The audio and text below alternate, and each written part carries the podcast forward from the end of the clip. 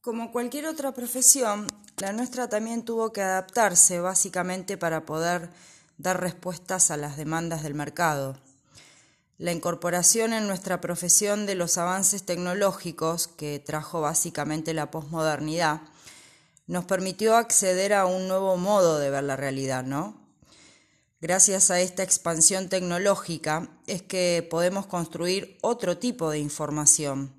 Información ya no solo para cumplir un requerimiento legal, sino para que las organizaciones puedan usarla para la toma de decisiones. De esta manera es como nuestro campo laboral en el mundo de hoy está excediendo la tan tradicional este, área de asesor contable o simplemente auditor para complementarse con el nuevo rol de asesor de negocios, ¿no?